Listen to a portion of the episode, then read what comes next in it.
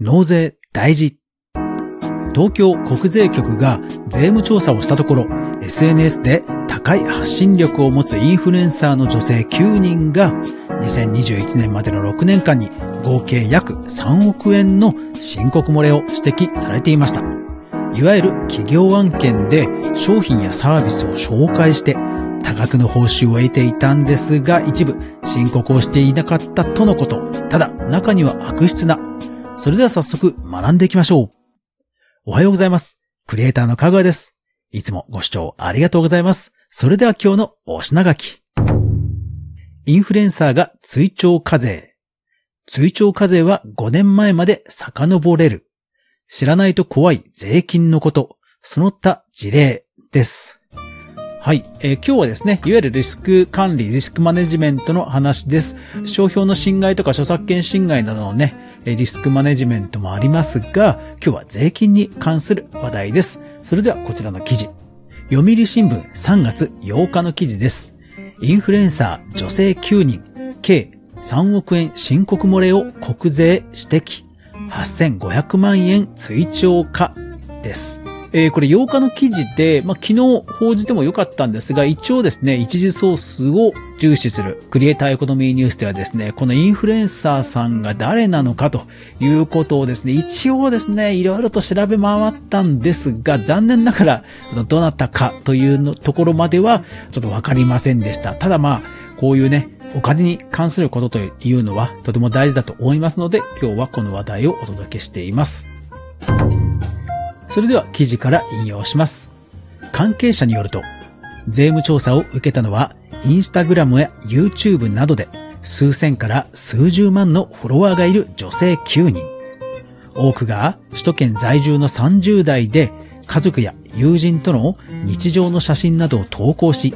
同世代を中心に人気を集めていたということなんですね。はい。ですからこの記事によりますと、さらにえ代理店を通じて広告主から、ま、宣伝業務を受託していたと。化粧品や美顔器などを SNS に投稿して進めていたということですね。ですから、まあ、いわゆる企業案件と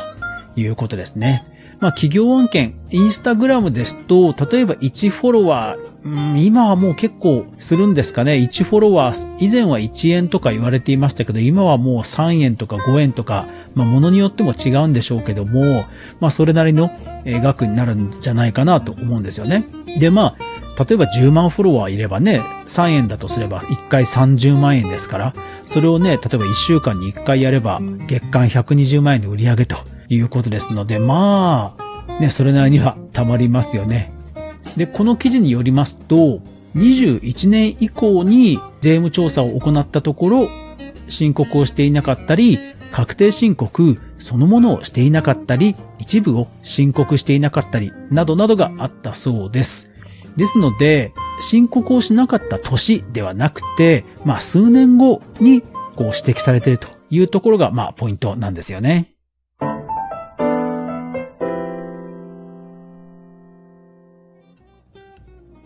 はい。と言いますのも、国税庁のホームページにはこう書いてあります。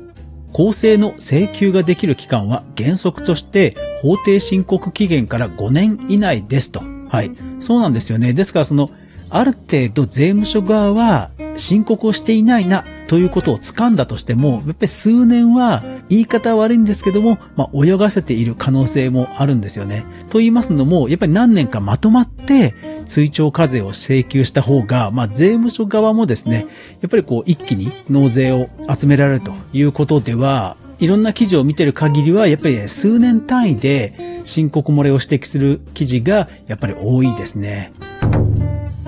ですので、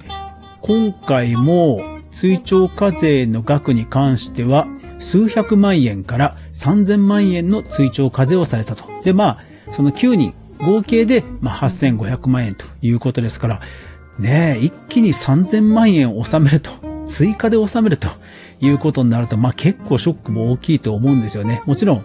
ね、当然のことといえば当然のことなんですけども、やっぱりね、今年大丈夫だったから来年も大丈夫かなとはね、思わない方がいいですよね。お天道様は見てるわけですよ。さて、この記事の後半には、ただこういうことも書いてありました。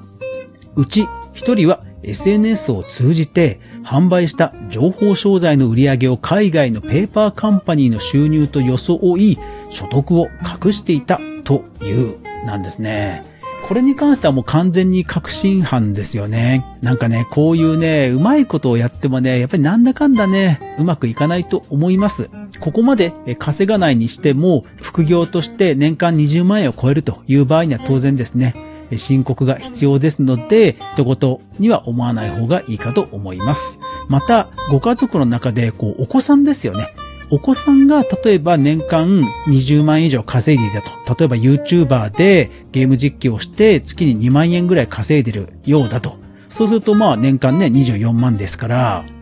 これ多分扶養控除から外れるですとか、そういうところも関わってきますので、家族がそういうネットで稼いでるという人がいる場合には、そちらの方も目配せをしておくといいと思います。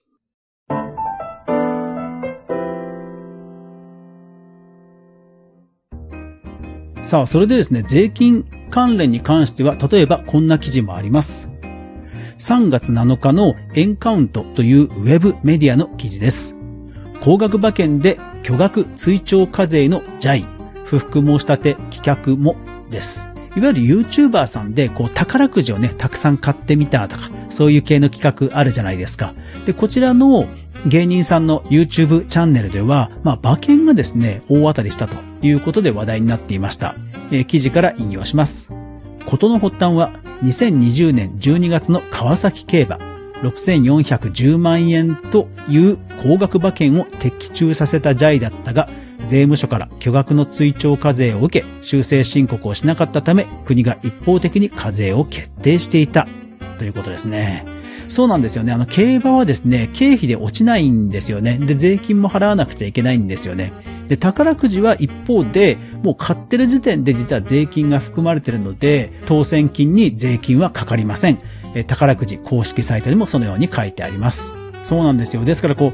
う、ものによってですね、こう税金がかかるかからない、もしくは経費として落とせる落とせないっていうのは、やっぱりね、こう、適切な知識を持って会計処理をしたいですよね。もしくはもうやっぱり完全にプロに頼むというふうに割り切る方がいいかなと思います。私もまあフリーランス長いですけども、適切な方法で節税をするということも大事なんですけども、まあ、売上の半分ぐらい、まあ、収めればいいんだよね、みたいな感じでですね、もう腹をくくって納めるものをしっかり収めるというふうに決めてからはね、ほんとね、気持ちが楽になったのを今でも覚えています。結局、収めた後は、もう堂々とその残ったお金は自分のものですから、それでね、もう好きなこと全然やっていいわけですよね。だからなん、なんでしょうね。YouTuber さんとか、インフルエンサーさんとかでも、なんか納税自慢ってあんまりないような気がするんですけど、皆さんは見たことありますか？なんかむしろね、納税自慢とかはどんどん、あの、見てみたい気もするんですけどね。納税ってある意味ね、社会貢献にもなりますから、それはなんかね、見てみたい気がするんですけど、あんまり見たことないな、私だけでしょうかね。というわけで皆さんも会計や税金に関しての知識、お互い深めていきましょう。さて、アフタートークです。えー、今日はですからお金の話をちょっとしましょう。私はですね、えっと、フリーランスになっ、え、その後、会社設立をし、で、会社設立をした後、その会社を生産して、現在ではフリーランスに戻っています。いわゆる個人事業主です。あの、会社を作った時はですね、まあ節税とかいろんなことも考えて立ち上げたんですけど、やっぱりね、私くらいの額だと全然こう、うん、メリットはなかったですね。ということに気づいて、もう会社を生産しました。なんか休眠ぐらいでもいいんじゃないかと、税理士の先生には止められたんですけど、もうあの生産をして、今ではもうすっきり明瞭会計で晴れ晴れ日々クリエイター活動をしています。うん、なんかね、やっぱりね、2000万ぐらい売り上げがないと、あんまりね、メリットはないんじゃないかなっていうのが、まあ、実感ですね。ですから私はもう 全然はるか下なので、はい、これからも一フリーランスとして頑張っていきたいと思います。一時ソースをちゃんと確認するメディア、クリエイターエコノミーニュースでは、かぐわが毎日、クリエイターエコノミーに関するニュースをブックマークしていく中で、心揺さぶられたものをお届けしています。毎日の収録配信と週に1回の無料のニュースレター、不定期のボーナストラック、3つの媒体で情報を発信していますので、ぜひフォロー、登録、よろしくお願いします。会計ソフトで思い出したんですが、フリーランスの会計ソフトで有名なフリー、なんと書店を始めるんですね。というわけで、いってらっしゃい。